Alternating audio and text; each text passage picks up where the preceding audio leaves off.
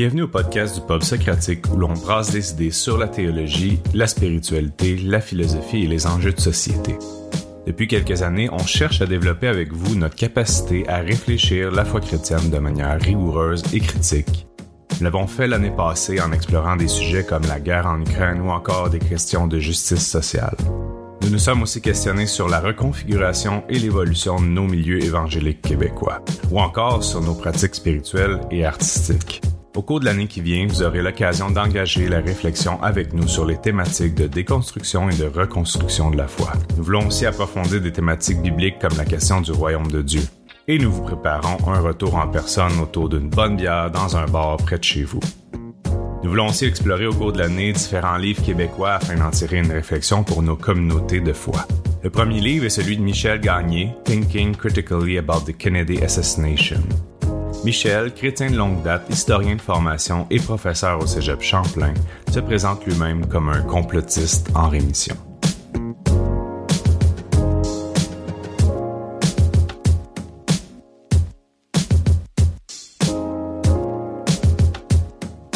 Bon, ben c'est euh, vraiment une joie de pouvoir euh, avoir une autre euh, épisode du podcast du Pop Socratique avec Michel Jacques Gagné ce soir.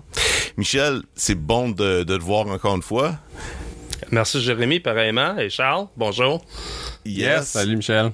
Également Charles Boisvert. Fait que ce soir, on a la chance pas seulement d'avoir Michel pour parler euh, des sujets pour lesquels on connaît bien, les conspirations, euh, la pensée critique, mais c'est parce qu'il a également écrit un livre qui a été lancé dans les derniers mois euh, sur le sujet, mais aussi qui traite de l'histoire de l'assassinat du président Kennedy. Dans le fond, une mise en situation vraiment spécifique où on explore toute une vraiment une panoplie d'idées, euh, mais autour de ce sujet précis-là euh, qui est arrivé euh, dans le temps, comme on le sait, en 1900, dans les années 60. Je, je tenterai pas de tomber sur la date exacte. 22 Ça- novembre 1963.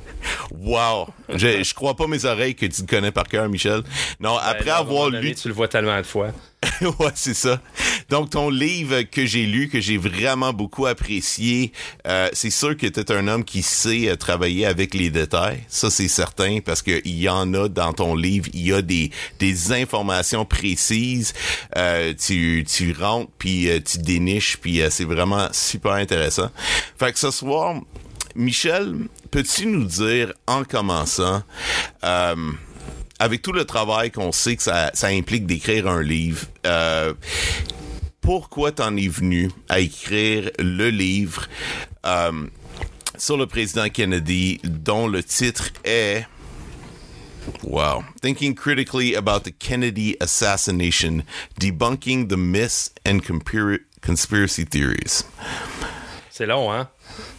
C'est, c'est assez long, c'est assez long, mais souvent les titres C'était là, pas mon les- choix. C'était Mais pas c'est mon- souvent- Ah, C'était pas mon premier choix. C'est ça. C'est souvent plus vendeur quand les noms ils ont de l'air long, savant puis intelligent. Ouais. c'est, c'est ça qui Moi, arrive moi, quand le titre que je voulais, c'était Autopsy of a Modern Myth. Autopsie d'un Oh. mythe moderne. Fait que je jouais Hmm. avec l'idée d'une autopsie, celle de Kennedy. Mais là, euh, l'éditeur, il a dit, ouais, mais c'est, ça parle pas de Kennedy tout de suite d'entrée. Puis, euh, c'était peut-être trop, euh, je sais pas, cryptique. Fait que, en tout cas, je pense que le Hmm. titre décrit pas mal euh, c'est quoi le, le contenu du livre. Ouais. Tu peux pas tellement le manquer, là, ouais. Ouais. Fait que comment t'en es venu pour vraiment composer à ce, à ce point-là dans ta vie? Ben, d'un coup, combien d'années ça a pris pour écrire le livre? Euh, ça dépend c'est où que tu commences l'horloge. Parce que moi, euh, je dirais que j'ai toujours été un peu intéressé dans euh, le complotisme, même si je, je connaissais pas le mot. Quand j'étais jeune homme, tu sais, j'avais vu, je pense, c'était Close Encounters of the Third Kind, là, le film de Steven Spielberg des extraterrestres. Puis ça, ça, ça m'intriguait, puis en même temps, ça m'a donné la frousse. là. J'en avais des cauchemars, mais en même temps, j'ai demandé à ma mère de mettre une tapisserie là, de la Lune, tu sais, comme la Terre vue de la Lune dans ma chambre. Là. Fait que, euh, disons, j'étais toujours un petit peu Space Age. Puis, euh, ayant grandi dans, dans l'Église évangélique, euh, je disais, tu, tu te rappelles dans les années 80, là, tu sais, c'était toute la mode de, lire l'Apocalypse, puis essayer de deviner quand la fin du monde arriverait. Fait qu'il y avait ce côté-là aussi qui m'intriguait.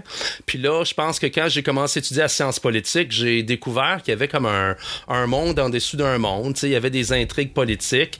Euh, une, une, par exemple, qui m'a frappé, c'était que le président Bush, le premier, là, il avait comme inventé une fausse histoire que Saddam Hussein il avait tué un paquet de bébés dans, des, dans des hôpitaux, là, des, des, bébés prématurés. Puis c'était comme une histoire montée pour encourager les Américains à supporter l'effort de guerre. Fait quand j'ai découvert que la propagande, c'était pas juste quelque chose de soviétique, euh, mais c'était quelque chose d'américain aussi, je pense que ça m'a ça m'a une crotte sur le cœur un peu. Puis là, je me suis dit, ah, les méchants, c'est nous autres. Comme bien du monde, euh, j'ai commencé à chercher, ben nous autres, dans le sens que notre côté, là, les Américains, euh, ça m'avait convaincu qu'il y avait de la bisbille un peu partout. Puis là, je pense que ce qui a fait comme la, ce qui m'a accroché le plus, c'était le, fameux film de, Oliver Stone, JFK, qui est sorti en fin 91. Euh, je me rappelle, je suis allé le voir avec ma mère à fête des mères. Ma mère, elle aimait Kevin Costner, puis là, on est allé voir le film. Puis je pense que deux semaines après, ma mère, elle s'en rappelait même plus. Tu sais, ma mère, elle n'est pas bien politique. Mais elle se rappelait comment Kevin Costner, il était beau. Parce que les Probablement. Mères ont un, un crush sur Kevin Costner. ouais, Probablement. Um, puis Kennedy aussi, il hein, faut dire que beaucoup de jeunes femmes euh, trouvaient qu'il était beau puis il était fin, tu sais, dans, dans, le temps. Euh, moi, ça m'a, ça m'a accroché ce film-là. Ça m'a quasiment, euh, ça, m'a fait penser qu'il y avait toute une histoire secrète à, ce qui se passait. Nos livres d'histoire nous, nous, informaient mal, des choses comme ça. Fait je pense, je, devenais, je pense pas que c'est une exagération de dire que j'étais un peu obsédé avec l'assassinat de Kennedy. Euh, puis comme beaucoup d'experts vont dire maintenant, c'est quand tu commences à croire une théorie de complot, tu commences à en croire plusieurs autres. Euh, fait moi après ça, c'était comme la franc-maçonnerie puis les différentes sociétés secrètes, euh, puis d'autres affaires. Puis là, quand le 11 septembre est arrivé, j'enseignais au secondaire, puis une des premières choses qui m'est venue à la tête, c'est « Oh, les hommes qui ont tué Kennedy ont fait ça. » Fait que il y a comme un effet d'entraînement. Euh, quand, c'est une boule de neige un peu, quand, quand tu as déjà la, la, piqûre complotiste, euh, tu commences à voir des complots un peu partout. Puis ce qui a commencé un petit peu ma, ma, déconfiture, mon, mon changement de, de vision, euh, c'est que, ben, premièrement, j'ai réalisé dans le 11 septembre assez rapidement qu'il y avait eu des erreurs partagées par les, les complotistes. Par exemple, l'idée qu'il y avait un missile qui avait frappé le Pentagone. C'était très facile à, à, à démentir. J'avais même un ami qui travaillait chez Pratt Whitney, puis il dit écoute, c'est pas un moteur de missile, ça, c'est le moteur qui est dans le queue d'un. Euh, c'était quoi le. le, le euh, un, un 757, je pense. Fait que c'est là que j'ai réalisé ah je croyais que c'était vrai puis là je me rends compte que c'était pas vrai euh, puis j'enseignais la pensée critique fait que je veux j'étais pas un gros amateur de, de théorie de complot mais la théorie de Kennedy, euh, c'était de la première, puis c'était probablement la plus solide euh, dans mes croyances. Puis ça prend un bout de temps en enseignant la logique, en enseignant cette théorie de complot-là à mes élèves, en disant, tu sais, les théories de complot, généralement, c'est pas vrai mais sauf celle-ci. Il y en avait toujours une que je disais, celle-là, là, elle, a un, fond de réalité. Puis là, en 2011, j'ai fait une décision qui était très difficile à prendre. J'ai décidé de lire le, le, rapport Warren de 1964, euh, que j'avais pas lu depuis 15 ans, que j'étais fasciné avec euh, euh, l'assassinat de Kennedy. Euh, je l'avais pas lu parce que tous les livres que je lisais me disaient que c'était de la foutaise, que c'était tout un coup monté, c'était hoax, comme ils disent en anglais. Puis là, finalement, je me suis dit, ben, faudrait bien que je connaisse les, les, mensonges de mon ennemi pour pouvoir mieux les adresser. Puis là, j'ai lu, j'ai lu, j'ai lu, puis là, je me suis rendu compte, qu'est-ce que Oliver Stone m'avait dit, c'est pas pantoute qu'est-ce que le rapport Warren me dit. Pourquoi qu'il y a besoin de, de mentir sur ce que dit l'ennemi? Si l'ennemi a tort, tu utilises ce qu'il dit, puis là, tu prouves que c'est faux. Tu commences pas à lui mettre des, des mots dans la bouche qu'il n'a jamais dit des, des, idées de balles qui zigzaguent, puis des choses comme ça. Euh, en fin de compte, j'ai réalisé qu'il y avait plusieurs erreurs dans le film de, de, Oliver Stone, puis ça m'a pris peut-être un an ou deux là, pour euh, comment faire un peu de sens dans tout ça. J'ai écrit un article pour le National Post. Je connaissais un des éditeurs là. Puis en 2013, sur l'assassinat, le, la 60e anniversaire, j'ai écrit un article qui, c'était un petit peu comme un mea culpa. J'ai dit, écoute, euh, à un moment donné, il faut qu'on réalise qu'on a tort, puis on a le droit d'avoir tort. Hmm. Il faut, il faut qu'on tolère l'incertitude plutôt que ça donne à des mythes euh, qui nous réconfortent. C'est, ça peut être réconfortant de se penser victime d'un, groupe très puissant. Ça veut dire qu'on n'est pas hmm. insignifiant. On doit être hmm. important parce qu'il complote contre nous. Euh, fait que c'est là que j'ai réalisé que ben, peut-être je suis plus insignifiant que je le pensais. Euh, peut-être que j'ai plus tort que je le pensais. Puis c'est correct ça. Euh, vu qu'on est dans un podcast chrétien, je peux même le mentionner, une, une des philosophes ou la philosophe qui m'a le plus euh, euh, influencé dans les dernières 10-15 années, c'était Simone Veil. Puis hmm. Simone Veil, c'est une juive française qui est devenue athée. Puis là, avec une amitié avec un prêtre catholique, elle est revenue à la foi chrétienne. Puis elle a dit, il faut jamais avoir peur de s'enfuir du Seigneur parce que le Christ avant tout est vérité. Donc en s'enfuyant du Christ, on va finir par retomber dans ses bras. C'est si vraiment on cherche la vérité. Fait que ça, ça m'avait influencé un peu. C'est de dire que quand on veut, si on cherche la vérité, il faut pas commencer à croire que il faut pas se dire que nos croyances doivent à tout prix rester les mêmes. Il faut être prêt à les revisiter, même si hmm. c'est les fondements de notre, notre, notre foi. Fait que c'est ça, un peu, ça, je pense que ça donne une réponse. Puis c'est là que j'ai commencé à écrire le livre, en 2013 environ. J'ai fini la première ébauche en 2018. Euh, j'ai eu un, un, premier éditeur qui voulait que j'en tranche comme la moitié, puis je voulais pas. Puis quand j'ai demandé, ben, quelle partie je devrais me débarrasser, elle a dit, je sais pas, je l'ai pas lu, le livre. Hey, j'ai trouvé ça super insultant. Fait que, ouais, fait que j'ai dit, écoute, peut-être que ça vaut pas la peine. Il voulait en plus hmm. vendre mon livre comme 100 pièces euh, juste pour les bibliothèques. Mes amis n'ont pas pu l'acheter. Fait que euh, j'ai passé comme une peut-être deux années dans le noir un peu là, en disant, oh, bon, ben c'est, difficile d'avoir un, éditeur. Puis j'ai réessayé un des premiers éditeurs que j'avais contacté, puis ça, ça donnait qu'il faisait une série euh, sur, sur les, les, théories de complot. Puis on dit, hey, ben en fin de compte, je pense qu'on aimerait ça le publier ton livre. Ben ouais, fait, que ça vaut la peine de, de réessayer quelqu'un hmm. qui, qui, nous avait dit des choses positives, mais quand même qui nous avait légèrement fermé la porte au nez. Ouais, dirais-tu que ça a été un petit peu ce qui s'est passé dans la pandémie, puis le fait qu'on a beaucoup plus parlé de, des pensées conspirationnistes, et ainsi de suite, que ça, ça a ouvert la porte à l'éditeur à vouloir faire quelque chose en lien avec une, euh, un sujet du genre? Euh, définitivement. Puis aussi, ça m'a donné euh, deux ans environ pour peaufiner mon expertise, euh, hmm. écrire des, des, articles plus courts dans des magazines, ensuite participer, faire mon podcast, par exemple. Ça m'a donné une plus grande visibilité. Puis ça a donné, hey, c'était, c'était, je dirais pas miraculeux, là, mais c'était une grâce que le, le, professeur d'université à Manchester qui était comme directeur de la série sur les théories de complot à Routledge, euh, je venais juste d'écrire une revue de presse sur un article qu'il avait écrit. Puis très favorable parce que je l'avais trouvé très très bon son article. Fait des fois ça l'aide de, flatter les autres. Ils se rendent compte qu'on est de leur bord. Fait que je sais pas. C'est j'ai pas donné de l'argent. C'est la technique du gratte le dos, gratte mon dos, je gratte le tien. c'est ça. Ben, L'académie, c'est pas mal comme ça.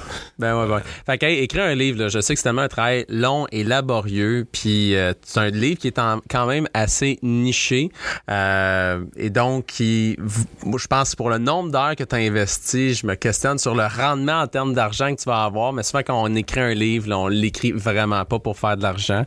Euh, fait qu'en tout cas, félicitations pour tout le courage puis le marathon. C'est comme un Ironman écrire un livre. Fait que bref, je respecte vraiment tous les efforts que tu as pu mettre à travers ça. Fait que, hey, euh, Michel, pour nos auditeurs qui connaissent beaucoup moins la politique américaine, veux-tu juste nous introduire, c'est qui John F. Kennedy? Ouais, John F. Kennedy, c'est un des présidents américains qui, euh, que je pense, de plus de visibilité, euh, pas nécessairement dans les livres d'histoire académiques, mais dans les médias, hein, des films, euh, même des chansons, euh, you euh, les dessins animés, les Simpsons, il y a souvent des mentions de Kennedy. Euh, il y a toujours une intrigue autour de sa mort. Il y a toujours des et si seulement, c'est des gens qui se demandent comment le monde aurait pu être différent si Kennedy était pas mort mort. Stephen King a écrit un, gros roman de 900 pages là, il y a 10 ans environ là-dessus. Puis ça se vend, là, tu sais. Donc, c'est un président qui a quand même, qui, qui, crée beaucoup d'intérêt, beaucoup d'émotions. Puis aussi, il est pas mal nébuleux parce qu'il a été au pouvoir moins de temps que Donald Trump, par exemple. Il a, juste été deux ans et demi au pouvoir. il, il est rentré dans son bureau en 61, janvier 61, puis il a été tué en novembre 63. Là. C'est pour dire qu'il n'y a pas eu beaucoup de temps de faire quoi que ce soit. Il faisait des speeches, euh, il y avait des idées assez arrêtées sur la guerre contre les communistes. Quoique c'est drôle que cette partie-là souvent se fait éclipser.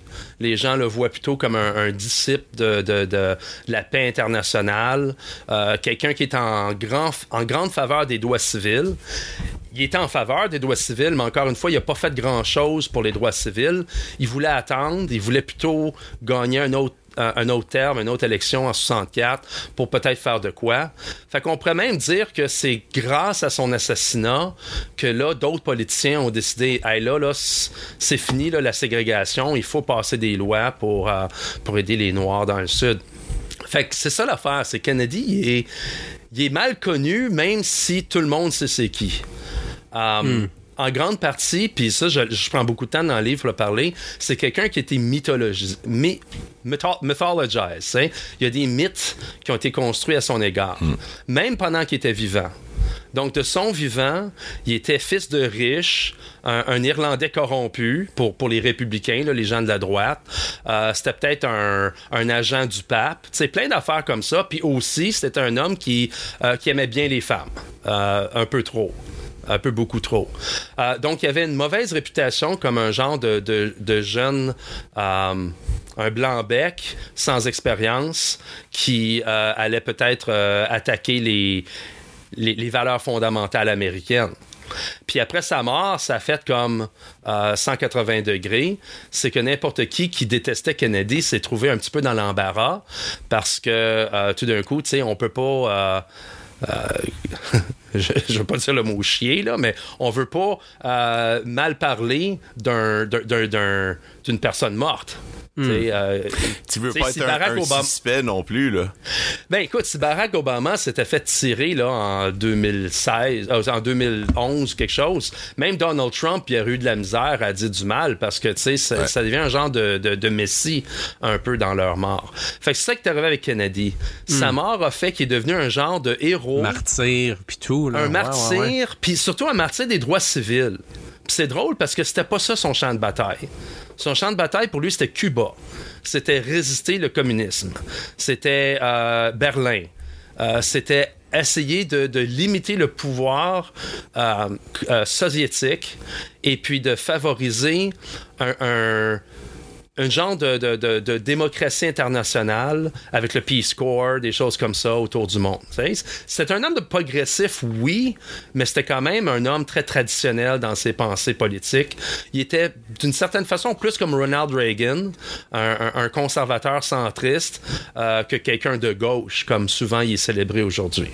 Hmm. Est-ce que ça répond plus ou moins à... Ça répond très bien. Puis moi, l'autre question que je voulais te demander, c'est qu'est-ce qui fait que John F. K. il y a eu autant de spéculations sur sa mort, puis qu'on s'en en est venu à devenir, si je me trompe pas, euh, je pense un terme que tu avais déjà utilisé lorsqu'on s'était parlé euh, deux ans dans le passé, The Mother of All Conspiracy Theories. Ouais, ouais. Euh, c'est pas une seule chose, je dirais que c'est une combinaison de choses. Premièrement, euh, le gouvernement américain, euh, la présidence en particulier, celle de, de, président Johnson qui a remplacé Kennedy, s'est trouvé un petit peu dans l'embarras avec sa mort parce que ça risquait de euh, mettre de la lumière, de, de, de, de de, révéler des choses un petit peu embarrassantes. Par exemple, des, tentatives d'assassinat sur le président cubain Fidel Castro. D'autres, c'était les, aventures extra-conjugales du président Kennedy. ses problèmes de santé. Le problème, beaucoup de gens qui le savent, mais ça a été pas mal démontré dans les dernières décennies. Kennedy était malade depuis un très jeune âge. il y avait de la, colite, spastic colitis. C'est un petit peu ce qu'on appelle le, syndrome de euh, irritabilité digestif, là. Mm-hmm. Je me rappelle plus c'est quoi les termes en français. C'est pas Crohn, non? C'est semblable à ça. Ça s'appelait pas ça dans ce temps-là. Fait qu'il a utilisé, euh, il a reçu euh, des hormones, il a reçu, c'était quoi? en tout cas, plusieurs traitements, là. puis ça l'a affecté ses os. Il a développé de l'ostéoporose, ça a donné problème de dos. Euh, il s'est fait opérer deux fois étant sénateur. Puis une de ces fois-là, il est presque mort euh, euh, sur le lit d'hôpital. ça veut dire que le jour de sa mort, il portait un gros corset en dessous de son habit.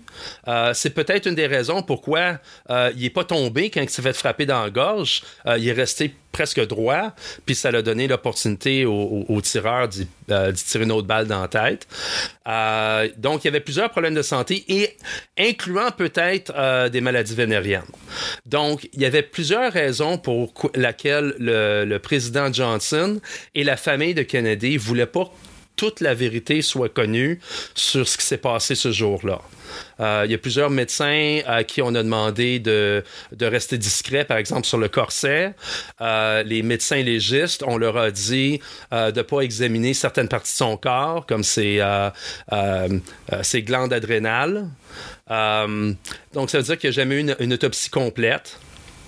Euh, puis ensuite, les, euh, les effets, euh, les effets de, l'autopsie, donc les, les photos, les, les rayons X, des, euh, même, même son, un morceau de son cerveau, ont été donnés à la famille Kennedy. Puis jusqu'à aujourd'hui, il euh, n'y a pas tout le monde qui peut en avoir accès. Il faut être médecin légiste, puis il faut avoir l'approbation de la famille Kennedy. Euh, moi, j'ai demandé, quand je suis allé à Washington ce printemps, si je pouvais aller vérifier les effets, puis ils m'ont dit non. Bon, écoute, je pense pas que c'est un complot. C'est que la famille Kennedy, elle veut pas que des photos tout nues du président Kennedy se retrouvent dans, les, dans les journaux ou en ligne. On peut comprendre jusqu'à certains montants fait ça montre que, euh, bon, le président, la CIA, euh, la famille Kennedy, puis aussi le FBI, qui connaissait un peu les Oswald. Ils savaient qu'il était allé en Union soviétique, qu'il était revenu. Euh, ils savaient qu'il avait été arrêté en Nouvelle-Orléans cet été-là pour avoir essayé d'infiltrer des groupes anticastristes. Oswald, du moins, se présentait comme un pro-castriste, un marxiste.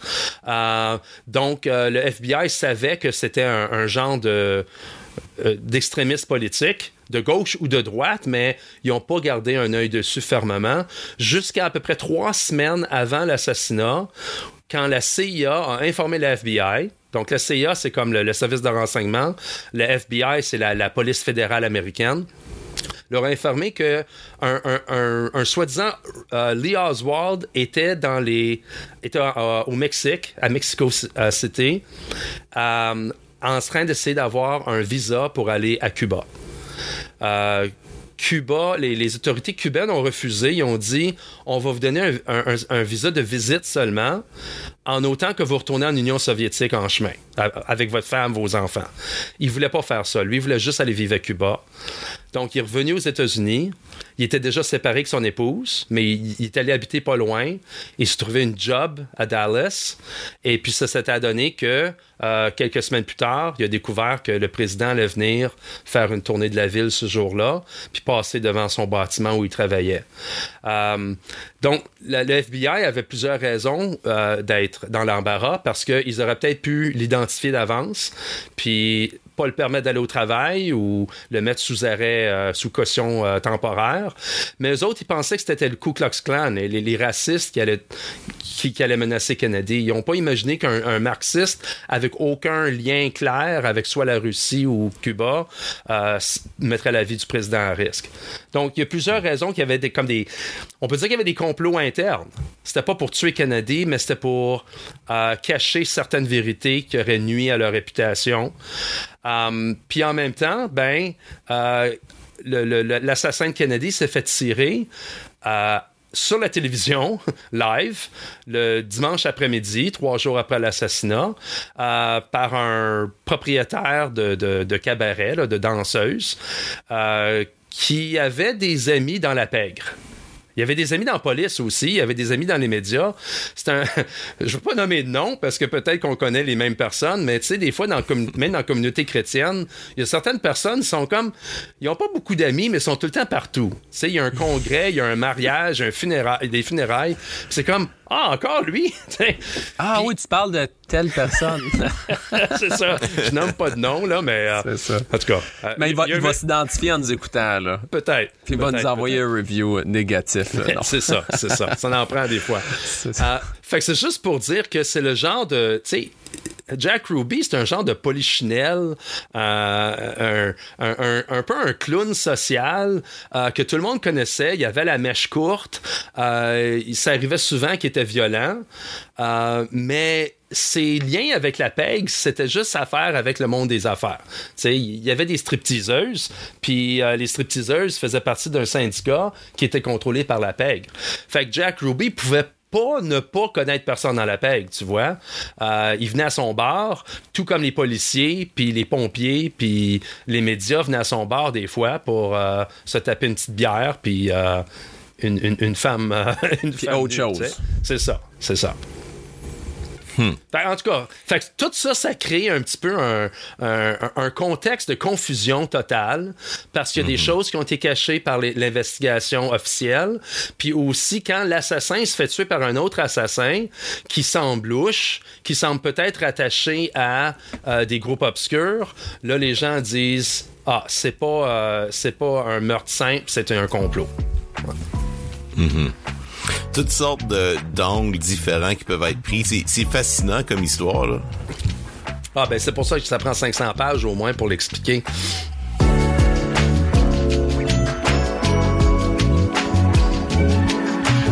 Merci d'être avec nous pour cet entretien avec Michel Gagné sur les théories conspirationnistes entourant l'assassinat de Kennedy. Restez à l'écoute. Après la discussion sur Kennedy se développe une réflexion sur la foi et l'importance d'apprendre à réfléchir de manière critique. N'hésitez pas à aller sur notre page Facebook et Instagram pour partager vos questions, vos réactions et vous abonner à notre podcast.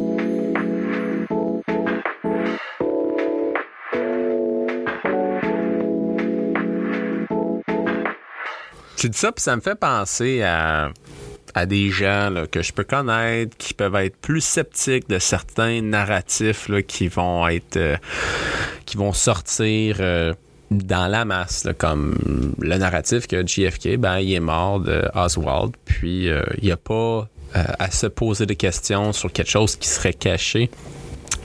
C'est quoi les euh, critiques euh, qui sont le plus adressées dans ces situations-là? Tu sais, quand tu ramènes ces éléments-là, parce que il y a vraiment une tension entre l'exposition à des faits qui confrontent ton narratif. Parce que évitablement, pour changer sa version des faits, ben, il faut que tu aies des faits alternatifs.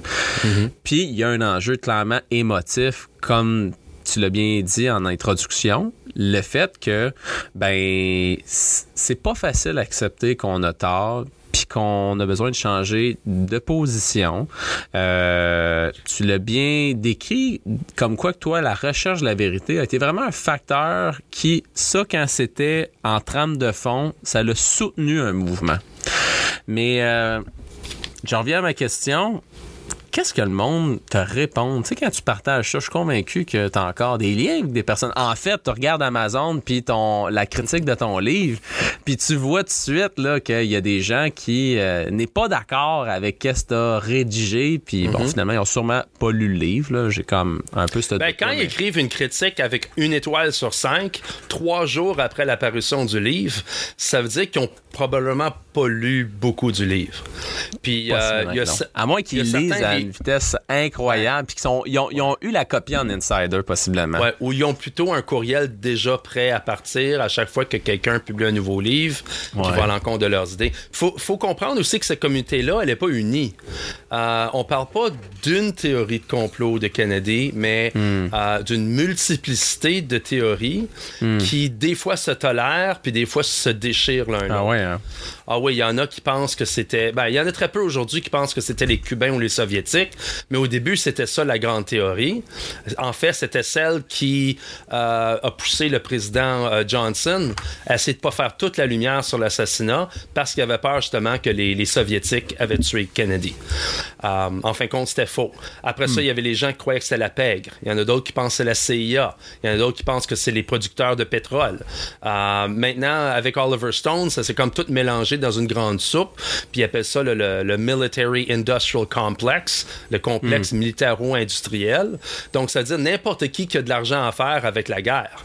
Euh, Aux États-Unis, c'est littéralement des millions de personnes. Euh, On peut parler de, de même de, de centaines de, sociétés, là, des, des compagnies qui font des circuits, qui euh, vendent des patates pilées évaporées ou qui bâti- qui, qui construit des ogives. Là. Donc, c'est un gros marché de la guerre. Puis je pense que c'est ça. Les, gens qui accrochent le plus avec les théories complot sur Kennedy, c'est surtout des gens, je dirais, de la gauche. La gauche modérée, la gauche extrême, c'est plus marxiste. On peut parler de Noam Chomsky qui croyait pas à un complot parce que pour lui, le complot, c'est le complot qui est légal, c'est les grandes banques qui contrôlent la politique. Mais les gens qui sont de gauche légère, là, les, les Américains disent liberals, là, ici on dirait plus les, les sociodémocratiques, euh, les sociodémocrates, c'était plus dans cette culture-là que les théories de complot de Kennedy se sont avérées les plus euh, Ah ben. influença- influençables, qui ont eu le plein d'influence. Ben ouais. Tandis que quand on regarde, par exemple, le QAnon, on en avait parlé la dernière fois sur le podcast, ça l'attire beaucoup plus les gens de droite, euh, surtout les gens de la droite religieuse. Euh, donc, c'est intéressant de voir que la théorie de complot en tant que telle est beaucoup influencée par les croyances existantes d'une certaine Ouais. communauté. La méfiance, elle peut, elle peut être partout, à différents niveaux, de la gauche, de la droite, mais l'histoire qui va se développer, qui va sortir de cette méfiance-là, puis les faits qui vont être choisis ou ignorés euh, vont être vraiment différents dépendamment de la communauté politique, religieuse, euh, euh, culturelle, même, ethnique. Hein? Chez les gens de race noire, on a plus tendance à croire au complot raciste. Chez les gens de race blanche, c'est moins important parce qu'ils ne se sentent pas menacés nécessairement pour leur race, sauf les gens de l'extrême, extrême droite. Donc, généralement, on voit différentes sortes de complots parce que ça, c'est- ça, ça- ça touche plus leur, leur- peur. Comme j'ai dit, nous, peut-être nous trois, là, moi en tout cas, j'ai grandi avec les peurs de l'apocalypse. Fait il y a combien de personnes dans la, la- la communauté chrétienne, surtout les chrétiennes évangéliques, qui, qui regardent la politique, puis dans l'arrière de leur tête, tu as toujours l'idée qu'il y a un antéchrist qui va venir. Sais, Ça peut influencer la façon qu'ils vont voir des politiciens euh, qui croient être dangereux. Euh, Obama, Trudeau ou quelqu'un d'autre comme ça. Ouais, ouais. Hey, tu dis ça, puis euh, ça me fait flasher, hein, euh, le fait que, comme tu dis, on a tout un terreau de méfiance sur certaines choses. Puis cette méfiance-là, lorsque euh, il y a une histoire, il y a une situation qui se présente, lorsqu'elle contient certains ingrédients plus propices à notre structure de pensée, qu'on pourrait dire notre structure de pensée politique, va faire en sorte qu'on va peut-être accrocher plus à certaines histoires et moins à certaines histoires. On va accrocher à plus théorie du complot, moins à certaines autres théories du complot. Euh, parce que tu le dis bien, hein? C'est vrai que QAnon, c'était vraiment euh, une- une- un aspect du complot plus présent dans, chez, la droite républicaine puis la droite Il n'y a pas grand monde de la gauche qui pense que Hillary Clinton a buvait du sang d'enfant. tu sais. Mm-hmm, Mais il y a des gens de la droite, même si c'est un petit groupe, qui se disent ben, c'est possible. Puis t'as pas besoin de croire à ça pour faire partie du QAnon, parce que le QAnon, c'est drôle, hein, c'est très difficile à expliquer c'est quoi, parce que c'est un genre de jeu de rôle international, puis les gens se, se nourrissent des- de l'information sur Internet, puis ça devient euh, un genre de... Tu sais, les, les livres qu'on lisait dans les années 80, là, euh, on crée de sa propre aventure. Euh, c'est un petit peu comme ça, le QAnon. Tout le monde est comme dans un, une différente réalité, un peu qui se touche à certains endroits. C'est ce qu'on appelle une super conspira un super complot, euh, une super conspira- conspiration. Ouais. Kennedy, ce qui est le fun avec Kennedy, au moins, c'est plus ciblé sur un événement, puis un certain groupe d'individus dans, dans, le militaire, dans les services de renseignement, qui semblent louches ou qui semblent avoir eu un intérêt à tuer Kennedy pour, par exemple, avancer une guerre au Vietnam. Ouais, c'est de là les théories du complot peuvent aujourd'hui, avec euh, la révolution euh, numérique, euh, ils prennent des couleurs différentes là quelque part là. Ça, ça se nourrit plus que dans un terreau, dans une histoire que seulement ceux qui étaient là pouvaient comprendre, puis après ça, ça se propageait graduellement. C'est très rapidement, on peut y, y ajouter des layers de d'explications, puis des layers qui viennent de complètement ailleurs. Puis lorsque les layers semblent faire quand même du sens ou du moins se tiennent entre elles, ben ça te fait ton package euh, conspirationniste, on va dire. Là. Ouais. Euh, je sais pas si tu veux que je parle beaucoup de la littérature euh, académique là-dessus, mais il y a deux auteurs qui sont intéressants. Euh, Joe Uzinski de l'Université de, de, Miami, il avait étudié un petit peu avec des statistiques, avec des recherches empiriques, le phénomène du complot, puis il dit, depuis l'ère d'Internet, il n'y a pas plus de théories de complot qu'il y en avait avant. Ça a ah. changé l'endroit où les gens vont se rencontrer pour en parler. C'est pas nécessairement au travail ou au, euh, je sais pas moi, au terrain de bowling ou quoi que ce soit, ou à écrire des lettres au journal local. Mais maintenant, les gens font ça en ligne avec des blogs, avec des vidéos.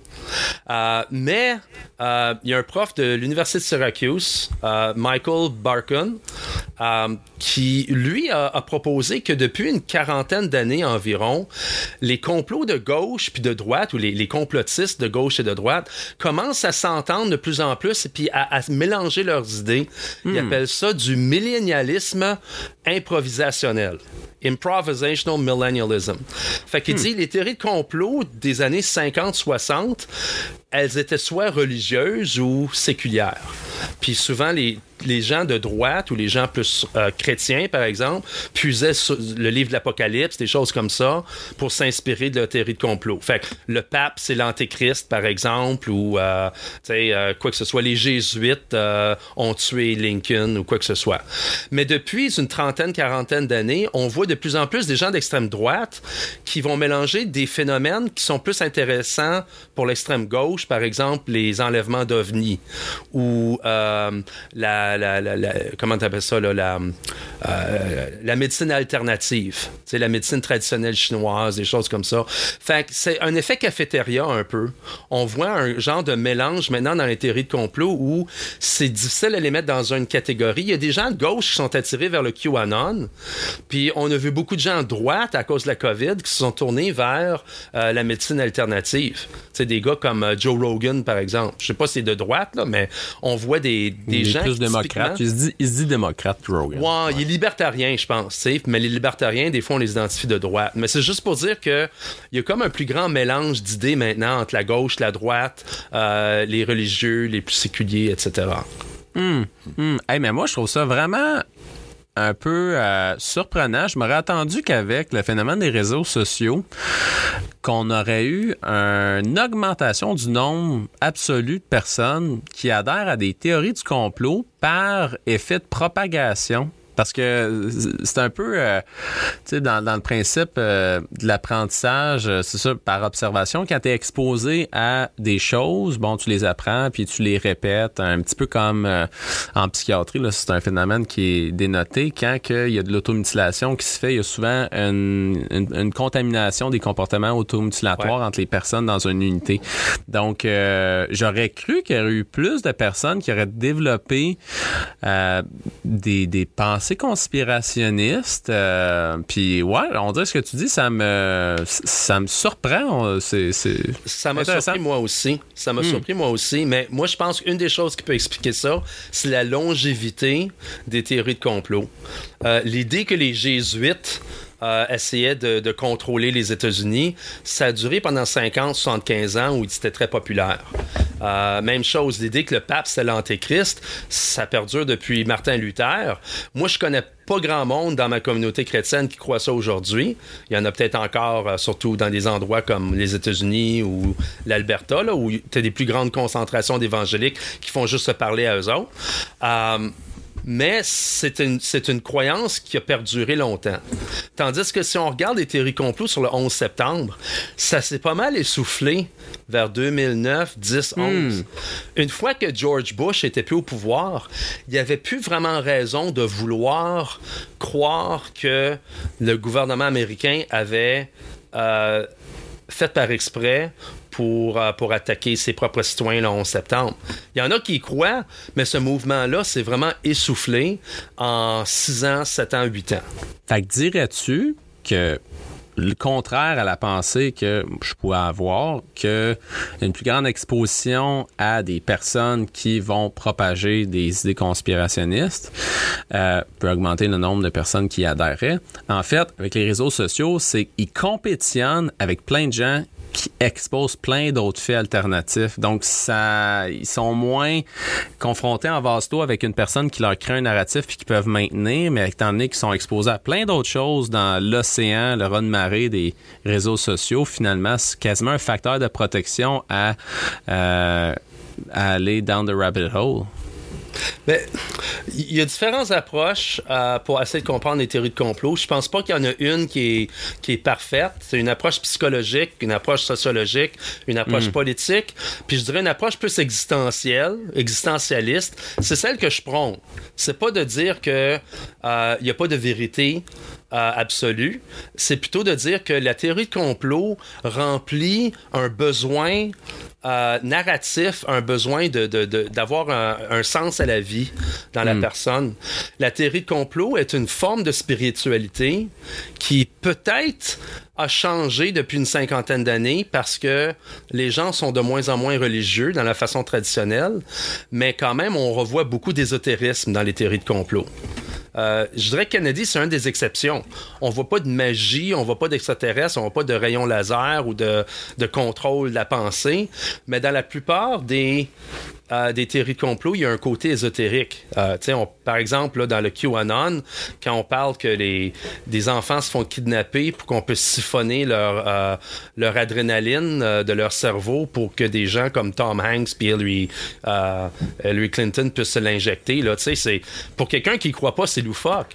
Mais pour la personne qui y croit, c'est peut-être pas la première chose qu'ils ont entendue. C'est un petit peu comme joindre une secte religieuse.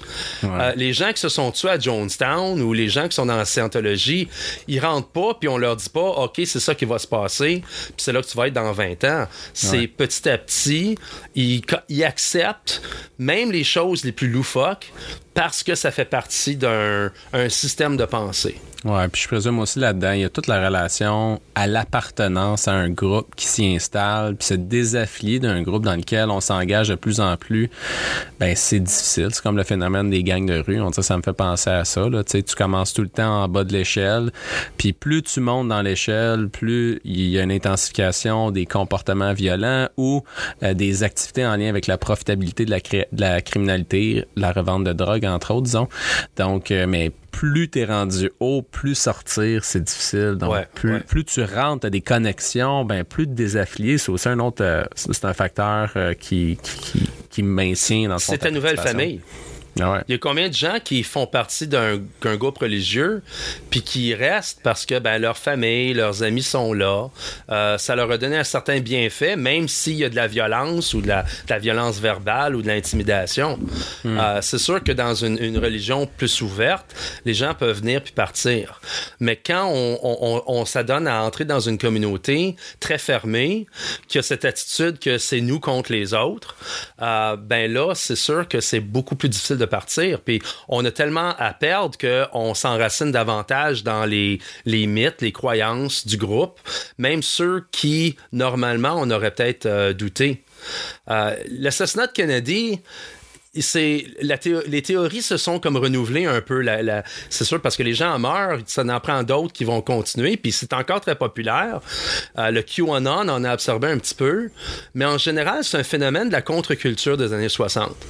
Les gens qui ont embarqué le plus dans l'idée que la CIA avait tué Kennedy, c'était surtout des, des marxistes ou des gauchistes, des mouvements de, de droits civils ou de, de, euh, des mouvements... euh, euh, euh, syndicaux des années 60. C'était des étudiants universitaires qui étaient enragés contre la guerre du Vietnam, qui ont commencé à se dire si Kennedy avait survécu, on n'aurait pas eu cette guerre du Vietnam-là.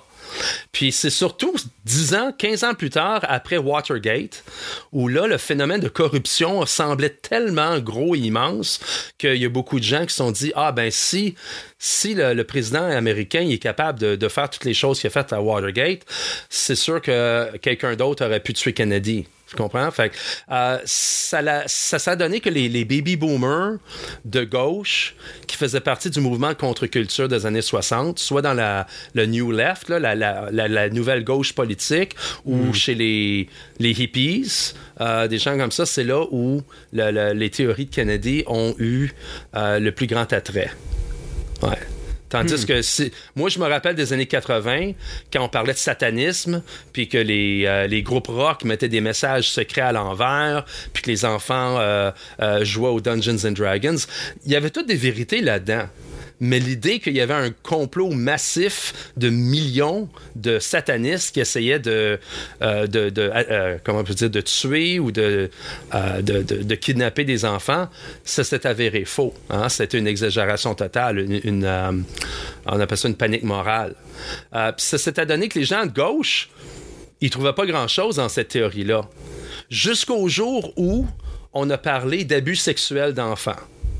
Là, des gens de gauche on commence à dire, ben, c'était pas des satanistes, c'était pas Satan, mais ça peut être des satanistes, des gens qui ont mauvaise morale, euh, qui décident aussi abuser des enfants. Fait qu'on a vu une convergence entre la gauche et la droite avec la, la, panique satanique des années 80, quand on a commencé à parler de d'abus d'enfants, d'abus sexuels d'enfants, puis de mémoire réprimée.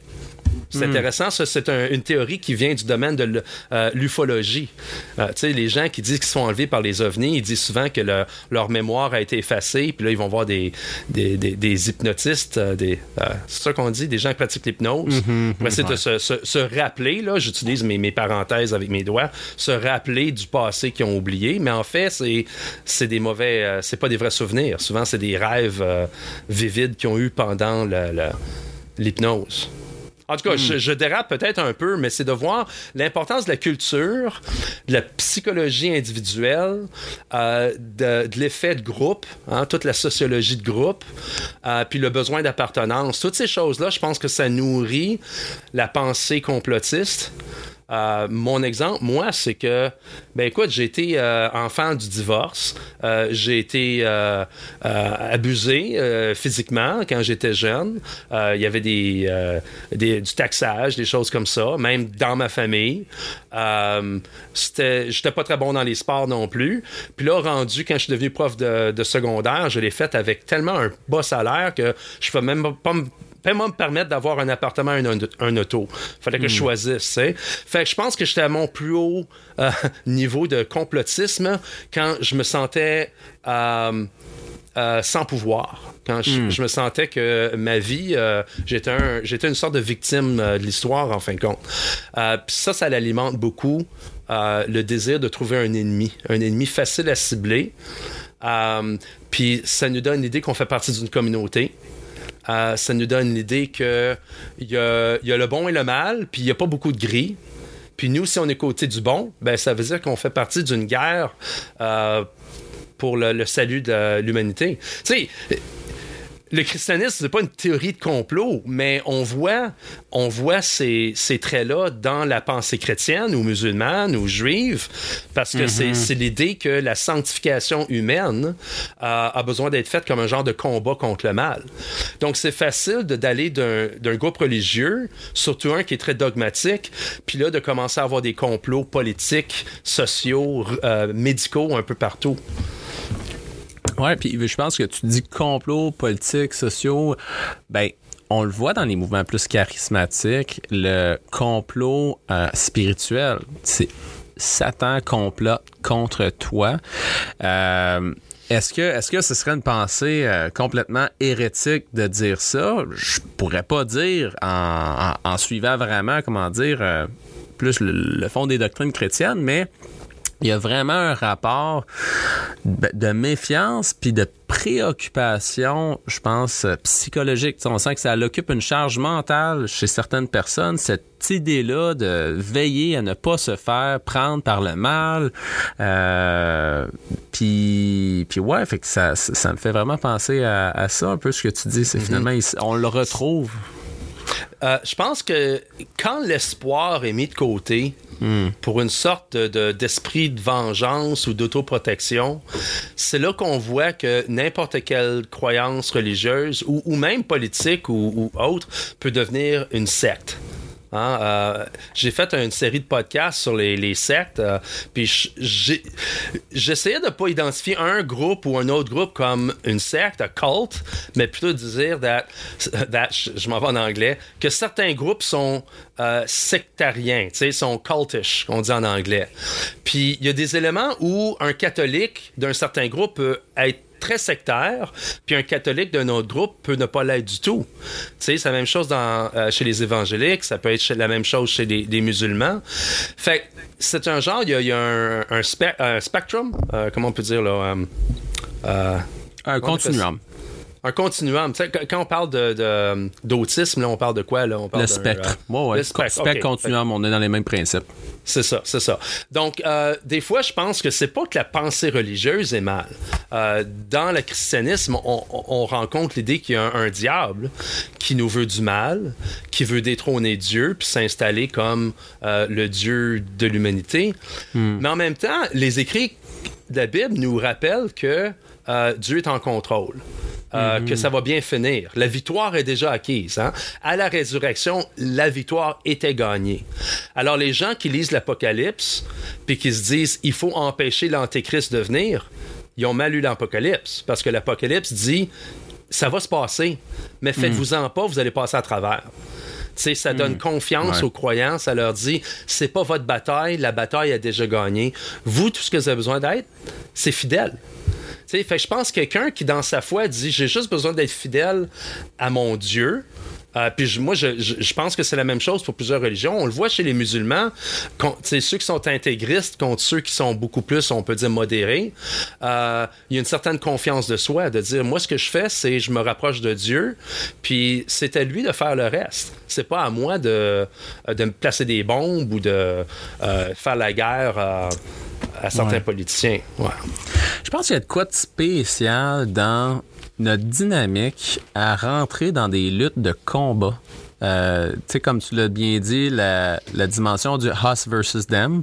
Euh, Jonathan Haidt parlait, un psychologue social à l'Université de New York, comment on, on est tribaux, les humains, tribaux dans ce sens où est-ce qu'on se rassemble dans nos groupes, puis on vient en lutte contre d'autres groupes-là. Regardez, c'est la, la campagne euh, électorale provinciale ici au Québec, puis on va être dans le spectacle des tribus pour un mois. Fait qu'on va voir euh, un partisan euh, avec un autre partisan. On va voir des débats où est-ce qu'il y a personne qui va applaudir le chef d'un autre parti, même si son point est très brillant, bien amené. Non, il faut pas avoir un comportement qui pourrait porter atteinte à la loyauté de notre groupe. Puis là-dedans, c'est comme ça nous fait triper de rentrer en tension avec les autres. Puis tu sais, je suis le premier à aimer m'ostiner des fois. Il y a de quoi de le fun à rentrer dans cette dynamique-là de, de, ce, de ce chichi, on va dire. Euh, chichi, je sais pas ça se dit. Là. Bref, je suis un frère, j'ai eu d'autres frères. S'ostiner. Il y a de quoi qui est de l'ordre quasiment du sport émotif. Il y a un petit sport, là, comme on veut gagner. Je le ressens comme quand je suis au hockey, là, puis que je joue là, au cégep du Montréal, back in the days. Là. Puis c'était une ligue récréative, là, mais il y avait rien de récréatif quand on était sur le, c'est du deck hockey dans un gymnase. Ah, on est, on est de loin. C'est ça, on est de loin pas des professionnels, mais je pense qu'il y a de quoi là-dedans. Là. Ça vient nous chercher au niveau là, euh, passionnel, puis ça nous occupe l'esprit.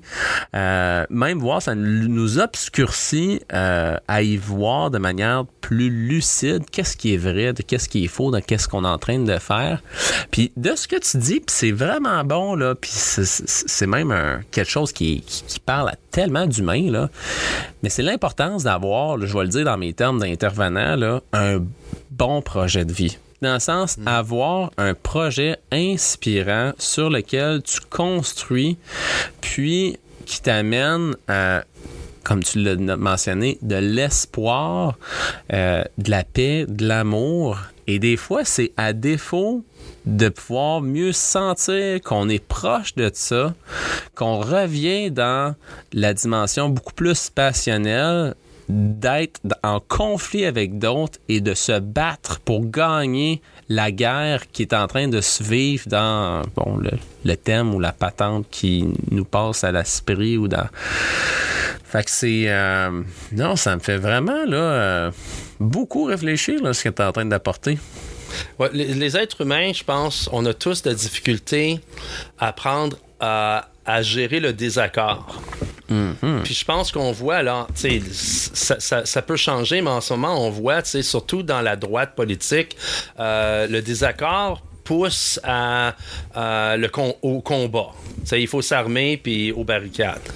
Ouais. Puis bon, il, il peut avoir cette attitude-là à la gauche aussi, mais il y a aussi cette idée que ben le désaccord lui-même est un problème, puis tout le monde doit euh, s'accepter, euh, peu importe les différences, peu importe les valeurs, peu importe même si c'est euh, une vision de la vie est complètement contraire à l'autre.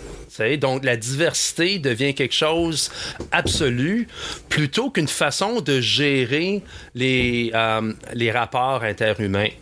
Puis je pense que d'apprendre à, à être en désaccord et en même temps de construire l'amitié, Ouais. l'entre-gens, euh, tu sais, euh, agapé, hein, tu sais, en grec, euh, l'amour du prochain, c'est quelque chose qu'on fait pas très bien. Moi, je pense que c'est quelque chose, par contre, que euh, les écrits bibliques nous encouragent à faire. C'est de jamais voir un autre humain comme un ennemi, mais plutôt une création de Dieu. Malgré ces différences, on est là pour euh, s'aider l'un l'autre. Euh, Puis c'est pas en, en se tirant dessus avec des mots ou avec des balles euh, qu'on va aider à se rapprocher du Christ, ni nous-mêmes, ni notre interlocuteur.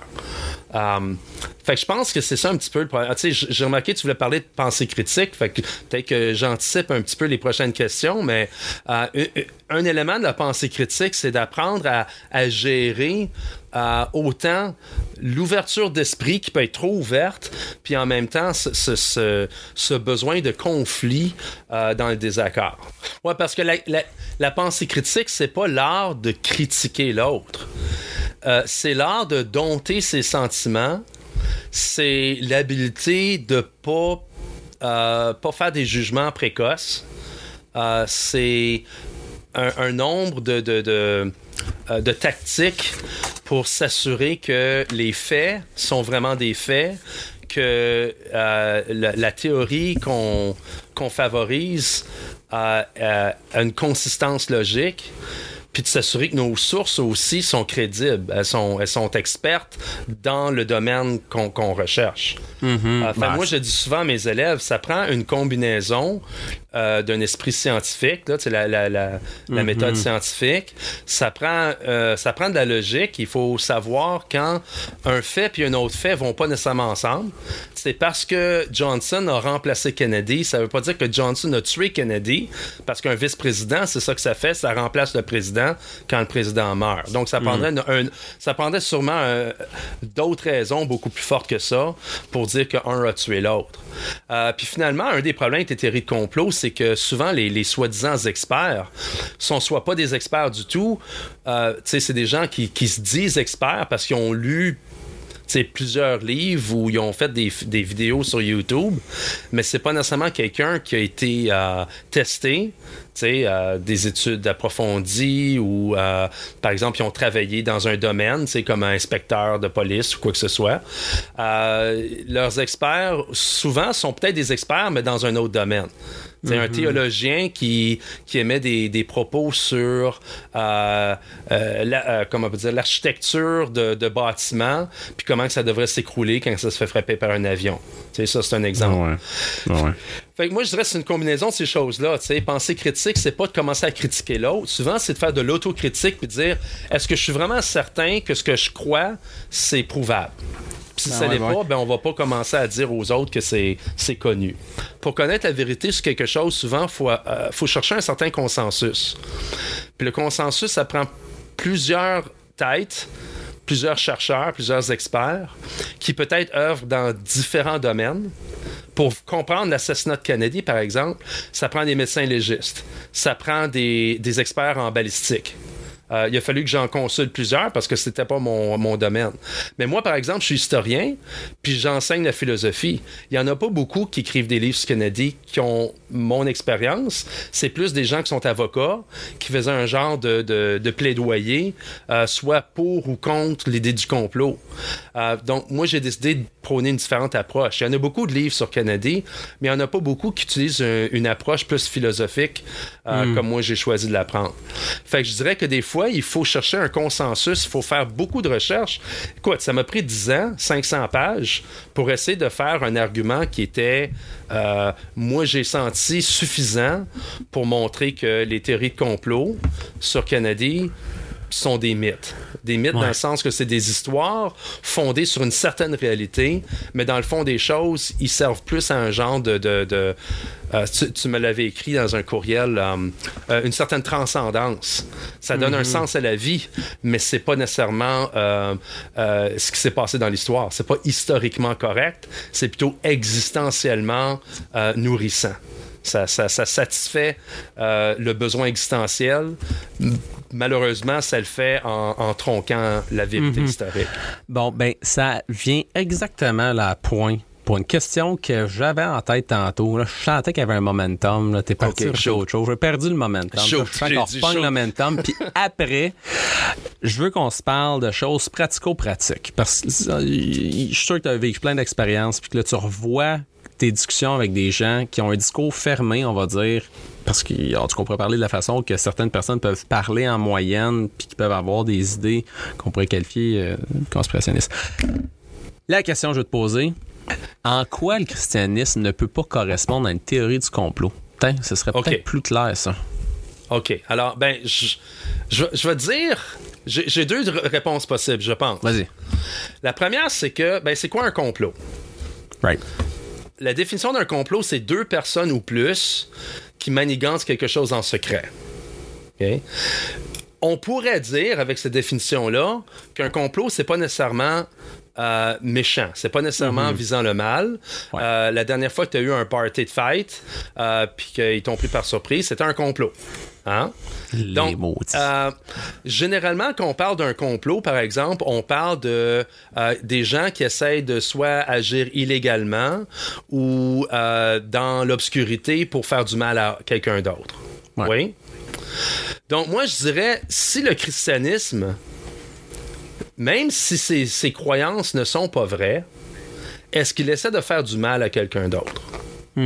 C'est sûr que si tu dis qu'un prêtre essaie d'abuser un enfant, c'est mal. Mais le problème, c'est que le prêtre, dit pas, ça dit dans Matthieu 4, allez abuser des enfants. On est d'accord, je pense, tous les chrétiens de la planète, pour dire que quand un prêtre ou quelqu'un d'autre, là, euh, euh, euh, un religieux quelconque, abuse un enfant, il le fait contre les enseignements de Jésus. N'est-ce pas? Hein, comme Jésus a dit, il ferait mieux mettre une meule autour de son cou puis de le pitcher à la mer. Donc, si le christianisme est un complot, c'est pas un complot dans le sens qu'on utilise le mot complot. C'est plus un complot, comme je t'ai dit, la- la- un party de fête secret. Ouais. Que euh, les chrétiens essayent de aimer les autres personnes, peut-être en leur enseignant des, des- des- des mythes, des histoires pas vraies. Moi, j'ai un complot Donc, moi, je- que je- Il y a des complots que on voit régulièrement de chrétiens.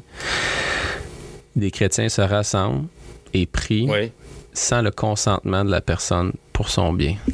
Pour leur guérison, Ça, pour leur bien-être. Ouais. euh, pour que leur, euh, leur mariage dure, pour que leurs enfants soient en santé. C'est Hmm. tout un complot. Mm-hmm. Mais c'est pas le genre, c'est pas un complot comme Watergate Non. où on envoie des espions euh, écouter en sourdine pour voir ce que l'autre personne va faire pour essayer de, de- de gagner une élection contre eux. Hmm. Moi, je pense que c'est pas l'enseignement du christianisme. Euh, donc, je dirais dans cette veine-là, le christianisme n'est pas un complot. Si tu me dis, est-ce que le christianisme, c'est un, c'est un mythe, dans le sens que c'est une histoire basée sur certains faits historiques, mais qui donne euh, une raison de vivre. Moi, je dirais que c'est difficile de croire à Jésus puis de dire, bon, ben, la résurrection, c'est juste un, un mythe. C'est une histoire qu'on se raconte pour se sentir mieux. Euh, je pense que quand on lit les écrits de- du Nouveau Testament, il faut pas mal accepter que si on, on se dit chrétien, si on se dit disciple de Jésus, ça comprend la croyance en sa résurrection parce que c'est l'élément le plus central. C'est pas caché non plus. Sais, la scientologie, tu sais juste après plusieurs années euh, que apparemment euh, t'es possédé par des milliards d'extraterrestres morts qui ont été tués par euh, le seigneur Zenu il y a quelques millions d'années. Ok, Ça, c'est quelque chose que tu découvres seulement plus tard. Donc, il n'y a pas de secret. Moi, ce que j'aime du christianisme, c'est la première chose qu'on dit aux non-croyants. Hey, sais-tu quoi? Mon Dieu est devenu un homme, on l'a tué, puis il est ressuscité. Ça, c'est l'affaire la plus flyée que je vais te dire, puis c'est la première affaire que je dis. Tu veux pas que c'était ça, c'est correct, mais je te cache rien. C'est ça l'élément central. Donc, est-ce que c'est un complot quand ton plus gros secret, tu, le- tu le proclames euh, à la télévision, sur Internet, euh, euh, chaque dimanche matin, quoi que ce soit? N'importe qui peut venir dans quasiment n'importe quelle assemblée puis entendre ce message-là. Peut-être qu'il est enrobé avec euh, des affaires weird, là. Il y, a, il y des assemblées que même moi je trouve un petit peu bizarroïdes, mais euh, ça, c'est le, le noyau essentiel du christianisme. Donc, on garde pas de secret.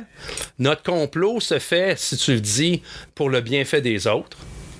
Euh, donc, moi, je dirais que c'est un beau complot. Hein. Un complot d'ange, euh, c'est quand même un complot, mais c'est, si c'est fait pour le bien, si Dieu est caché parce que c'est pour le bienfait de l'humanité ou pour le bienfait d'un projet éternel, euh, oui, peut-être que Dieu est complote, mais il complote pour un, un- un bien ultime.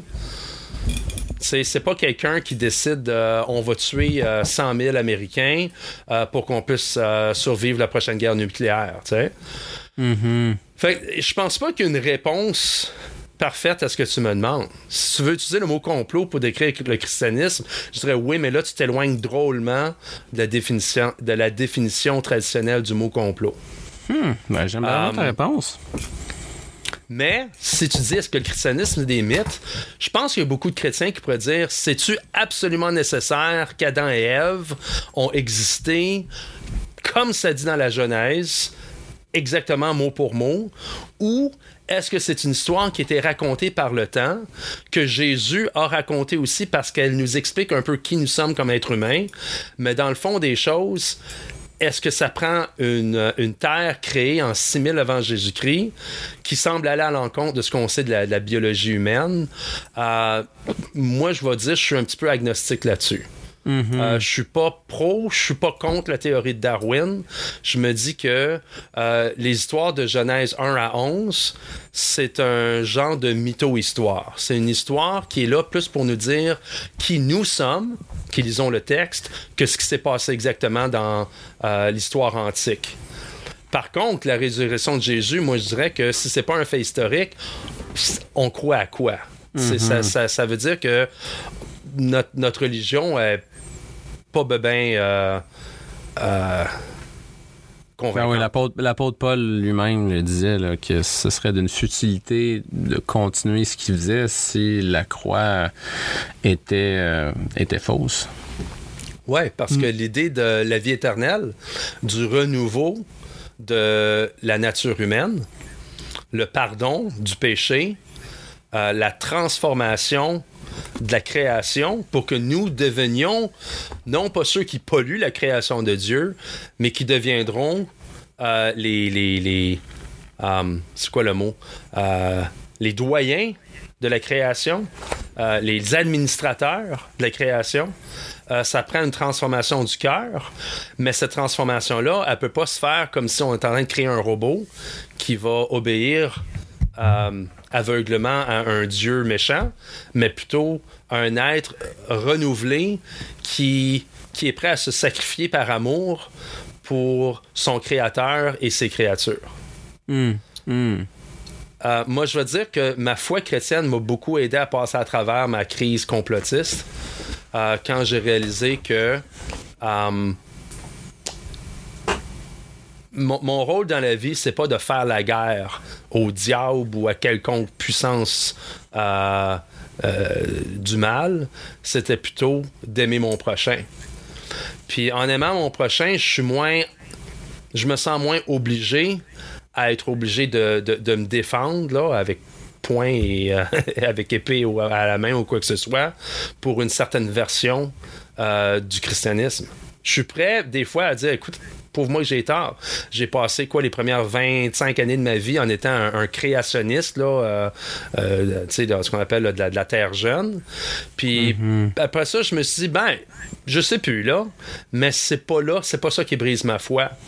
Euh, j'ai lu et relu l'Apocalypse de différentes façons que des fois je me dis, c'est quoi? En fin de compte, il y a plusieurs façons de la lire. Puis des fois, j'apprécie la lecture d'un théologien qui fait partie d'une autre tradition, qui lit complètement différemment. Puis je me dis, c'est quoi? J'ai appris quelque chose là-dessus.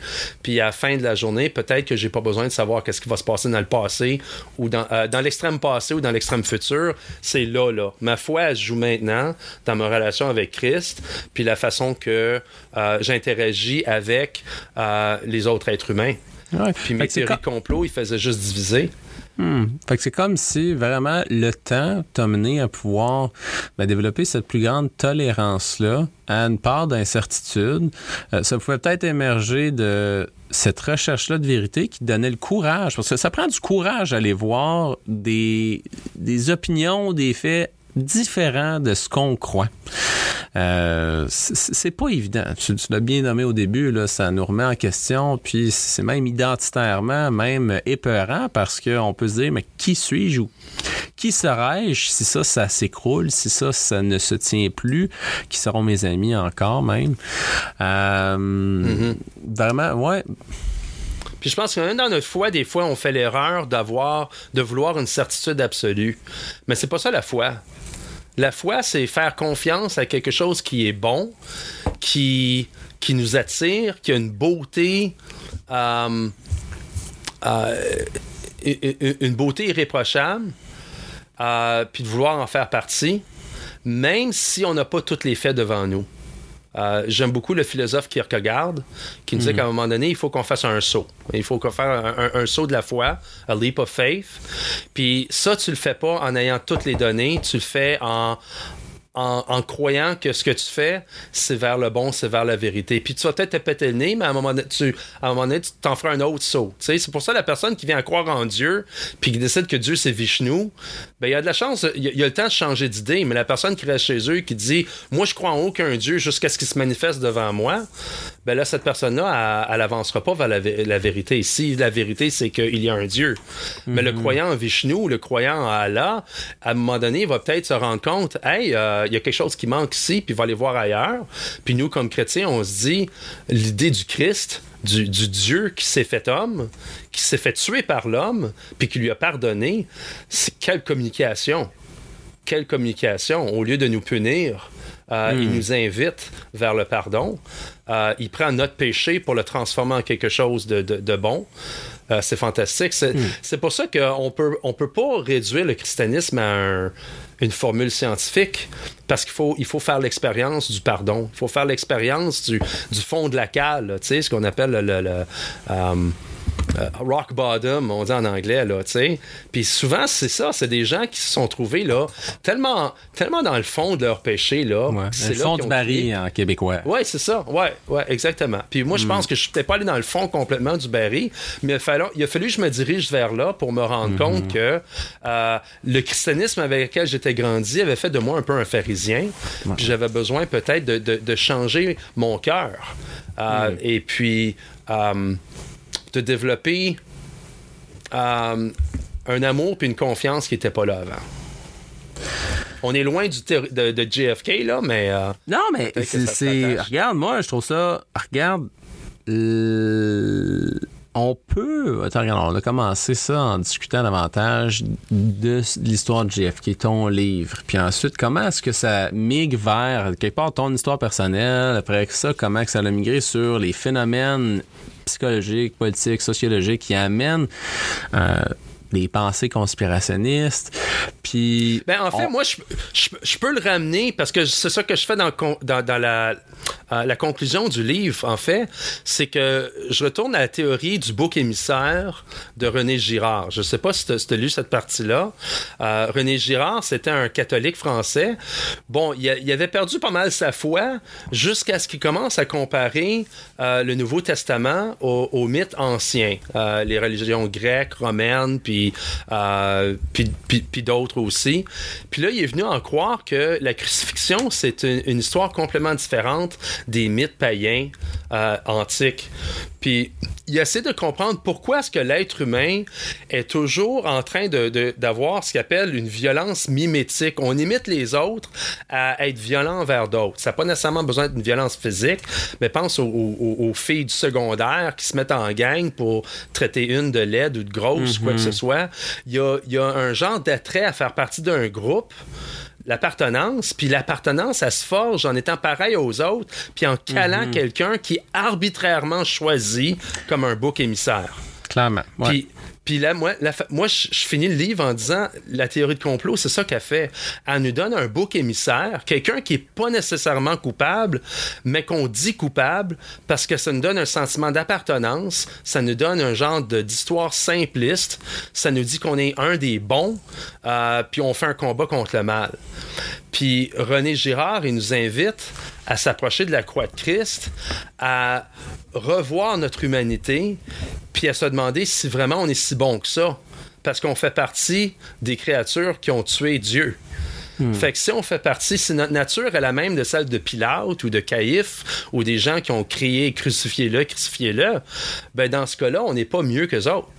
Puis à chaque fois qu'on croit à euh, une forme de complotisme, Girard, il va pas nécessairement vers le complotisme, mais il parle du lynchage public, euh, tu sais, dans le sens de, ce qu'il faisait avec les, Noirs dans le sud des États-Unis, là, euh, une exécution publique arbitraire. On choisit quelqu'un, soit au hasard, ou il y a quelque chose qu'on n'aime pas d'eux autres, et puis on décide de les détruire pour qu'on se sente mieux. C'est un petit peu comme si on se purifie nous-mêmes en choisissant quelqu'un à détruire. Puis mmh. la théorie de complot, c'est une manière par excellence de détruire quelqu'un, soit sa réputation, ou même de, de, visiter de la violence envers eux. Regarde, le QAnon puis Trump, ils ont fait quoi? Ils ont fait que maintenant, des gars, ils rentrent dans les bureaux du FBI, commencent à tirer dessus avec des fusils. Tu sais, c'est du c'est du bouc émissaire là. On décide de choisir un organisme comme étant le, le, le, le, vaisseau du mal puis on décide que là maintenant on a le droit de, de faire des choses illégales violentes envers eux. Euh, moi je pense que ça ça, différencie ça, ça différencie le message biblique du message des autres croyances Mmh, pas nécessairement mmh. religieuses, des autres mmh. idéologies. C'est qu'on fait partie d'une du, communauté qui dit le méchant, là, c'est moi. C'est moi qui ai besoin de transformation. C'est pas lui là-bas, c'est pas elle, c'est moi. Puis quand je me serai transformé, quand je vais, je vais laisser Dieu me transformer dans l'image du Christ, ben là, je vais être capable de comprendre c'est quoi l'amour, c'est quoi le sacrifice, c'est quoi euh, euh, l'aide au prochain, euh, tout ça. Euh, on n'est pas le samaritain dans l'histoire, on est le on est très souvent le, le, le, le prêtre ou le, euh, le lévite qui passe à côté.